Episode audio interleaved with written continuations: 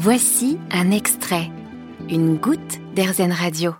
Depuis 2003, à Dégagnac, dans le Lot, le Jardin Bourriant fait de l'éducation à l'environnement. Christine Latour, présidente de l'association des jardiniers bourriants, nous raconte l'histoire de cette belle aventure humaine.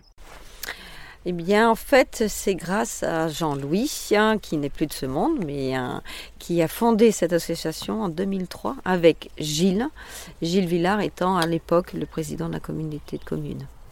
Et la volonté de ces deux hommes, c'était de pouvoir euh, montrer aux enfants hein, comment pousse une plante et comment on la cultive, comment on la récolte et comment on la cuisine. Voilà. C'est parti de cette idée-là, en fait, euh, avec des mots simples, mais c'était Mhm. ça. À l'époque, la commune avait prêté le terrain. D'accord, oui. Voilà, et puis au fur et à mesure des années, ça s'est agrandi. Et c'est la communauté de communes qui a, qui a investi un peu dans des.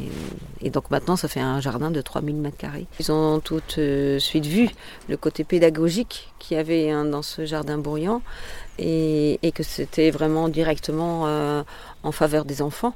À la vérité, au tout départ, c'était pas si gagné, hein, parce que comme nous, évidemment, ce jardin ne pouvait se faire que si c'était un jardin dit naturel, c'est-à-dire pas avec des entrants chimiques de tout ordre, et justement apprendre à apprivoiser toutes ces techniques qui en 2003 étaient encore un petit peu nouvelles, mais que Comme la permaculture, le voilà, BRF. Voilà, mais Jean-Louis était très au fait des choses, a toujours euh, eu un jardin naturel, donc euh, il voulait enseigner ça. Voilà.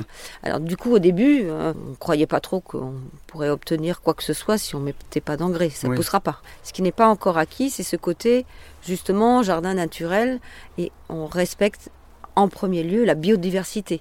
Si on n'a pas ça, les écosystèmes ne s'équilibrent pas et ça, ça- ça ne va pas. Même si cela fait 20 ans que le jardin bourriant existe et même si l'environnement est une problématique qui mobilise de plus en plus les Français, il faut encore et toujours faire de la pédagogie en faveur de la biodiversité. Mais quand la cause est belle, Vous avez aimé ce podcast Airzen? Vous allez adorer Airzen Radio en direct.